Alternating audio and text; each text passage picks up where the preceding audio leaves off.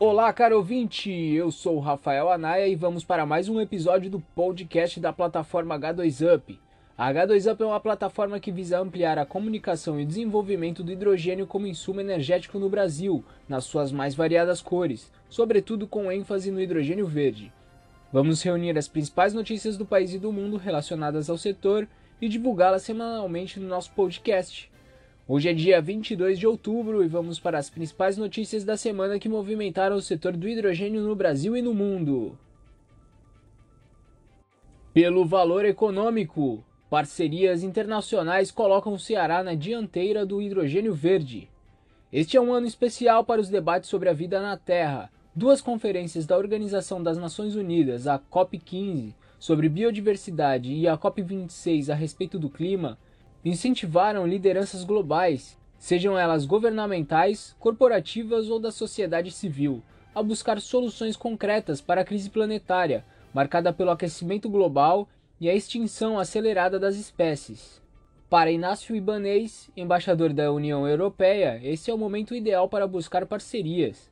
Ele diz: serão necessários um planejamento sólido dos governos e uma coordenação das ações com outros setores da sociedade, para que cada país produza resultados concretos.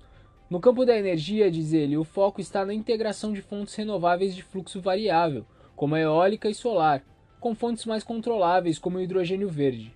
Ele afirma: a Agência Internacional de Energia enfatiza o papel da integração de soluções capazes de reduzir as emissões e gerar emprego e crescimento.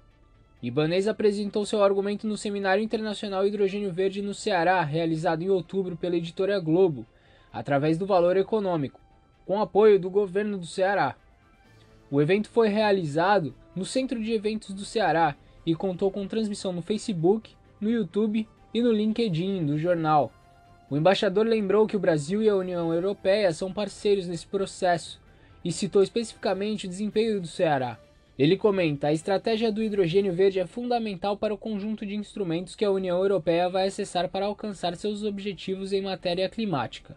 Fico feliz por ver o estado do Ceará com políticas ambiciosas de transição energética para fazer frente aos desafios que se apresentam. Pelo canal Energia, Engie assina com o governo do Ceará para projeto de hidrogênio verde em Pecém. A Engie e o estado do Ceará assinaram na última sexta-feira, 15 de outubro, um memorando de entendimento para desenvolver um projeto de hidrogênio verde de grande escala no porto do Pecém.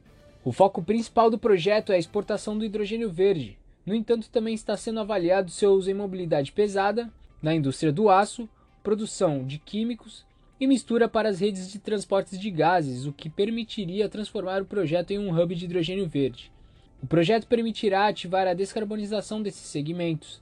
A primeira etapa tem como objetivo produzir entre 10 MW e 150 MW em um prazo de até 5 anos, e em seguida desenvolver outras fases até chegar a uma escala maior, acompanhando a expansão dos mercados locais e internacionais.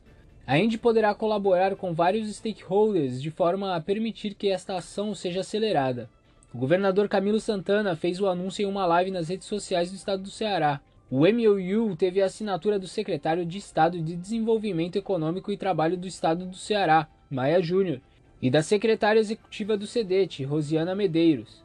Pela Engie, além do Rafael Borri, o memorando teve o registro do diretor de comunicação e responsabilidade social, Gil Maranhão Neto, e do representante regional da Engie Green Hydrogen para a América Latina, Coen Land. Pela agência do governo do Ceará, Hidrogênio Verde, Administração Superior e grupo de pesquisadores realizam reunião de acompanhamento. A Administração Superior e o grupo de pesquisadores da Universidade Federal do Ceará envolvidos no projeto de implantação do Hub de Hidrogênio Verde no Ceará, realizaram uma reunião de acompanhamento de ações na manhã desta terça-feira, dia 19, na sala do Conselho Universitário, a Consune. No início do encontro, o reitor da UFC, professor Cândido Albuquerque, lembrou que o objetivo do governo do estado com esse projeto é fazer do Ceará uma referência na produção de hidrogênio verde. Ele afirma: Nós temos um desafio muito grande essa é uma fronteira tecnológica a ser desbravada no mundo inteiro. Tenho absoluta certeza de que os senhores farão isso da melhor maneira possível. Para isso, foi pedido aos participantes do projeto que planejem, articulem e definam como as pesquisas serão realizadas, preparando-se assim para a captação de recursos. Cândido Albuquerque defendeu ainda a necessidade de que o desenvolvimento de toda a tecnologia para a cadeia de produção, armazenamento e transporte de hidrogênio verde no Ceará conte com a participação da Universidade Federal do Ceará, evitando assim a mera transposição do conhecimento gerado em outros países.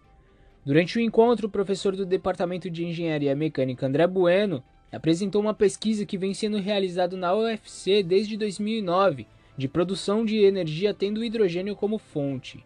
Ele informa: somos capazes de gerar 100 kWh de energia a partir do hidrogênio, dentro do nosso laboratório no pico de produção.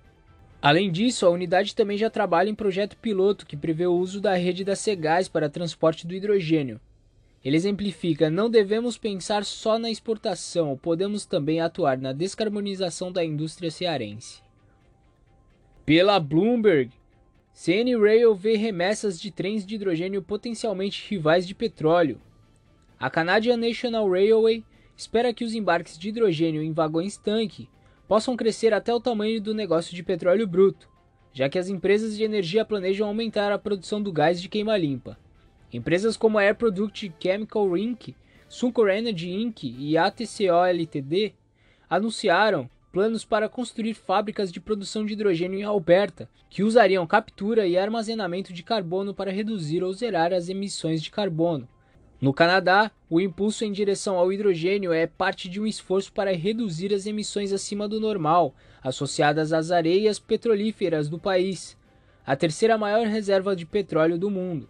O vice-presidente sênior da cadeia de suprimento ferroviária central, James Carnes, em uma teleconferência ontem disse: Estou muito entusiasmado com nossas novas cargas de energia verde relacionadas ao crescimento maciço de projetos de energia de hidrogênio em Alberta, evidenciado pela grande quantidade de anúncios recentes. Isso poderia ser da escala de petróleo bruto por via férrea. Como a produção canadense de petróleo excedeu a capacidade dos oleodutos para exportá-la, as empresas de energia passaram a usar os trilhos como uma forma de transportar o petróleo para as refinarias. Mas o negócio tem se tornado volátil para as empresas ferroviárias, já que os volumes de embarques de petróleo bruto às vezes despencam, quando a desaceleração do mercado de petróleo leva as empresas a reduzir a produção ou a capacidade de novos oleodutos. Pela CNN Brasil, carro a hidrogênio, saiba como funciona. A Toyota entrou para o Guinness World Record, o livro dos recordes. O carro movido a hidrogênio da marca Mirai rodou 1.360 km com apenas um tanque, algo sem precedentes para esse tipo de veículo. O recorde foi realizado na Califórnia em agosto. Após abastecerem o Toyota Mirai em 5 minutos, o piloto Wayne Guedes e o copiloto Bob Winger fizeram um trajeto pitoresco cruzando o Pacific Coast Highway uma das estradas mais famosas e que corta o litoral californiano de norte a sul. O recorde anterior, 357 km menor, foi conseguido na França. O detalhe é que para rodar esses mais de 1.360 km, o Mirai utilizou 5,65 kg de hidrogênio, o elemento mais abundante do universo. Ao mesmo tempo, emitiu apenas água pelo escapamento. Um carro a combustão convencional, para percorrer o mesmo trajeto, emitiria mais de 300 kg de CO2 nas contas da Toyota. O carro movido a hidrogênio não o utiliza para gerar combustão. Primeiro o carro armazena o elemento em estado líquido sob pressão em um tanque. De lá ele vai para o componente mais importante, a célula de combustível. Passando por catalisadores e uma membrana de troca de prótons, o elemento é dividido em duas moléculas de H+, que se combinam com o oxigênio. Os elétrons perdidos na divisão do hidrogênio passam por fora da membrana, gerando corrente elétrica. Tal processo gera como subprodutos apenas eletricidade e água pura. Por isso considera-se um veículo movido a hidrogênio como um carro de emissão zero. A eletricidade então é armazenada em baterias, que fornecem energia para o motor elétrico. Atualmente, além da Toyota, a Hyundai também produz carro movido a hidrogênio chamado Nexo, e a BMW tem um protótipo para esse tipo de veículo. E estas foram as principais notícias do mundo do hidrogênio da semana e chegamos ao final do nosso episódio 13 do podcast da H2Up. Mais uma vez foi um prazer estar com vocês e até a próxima!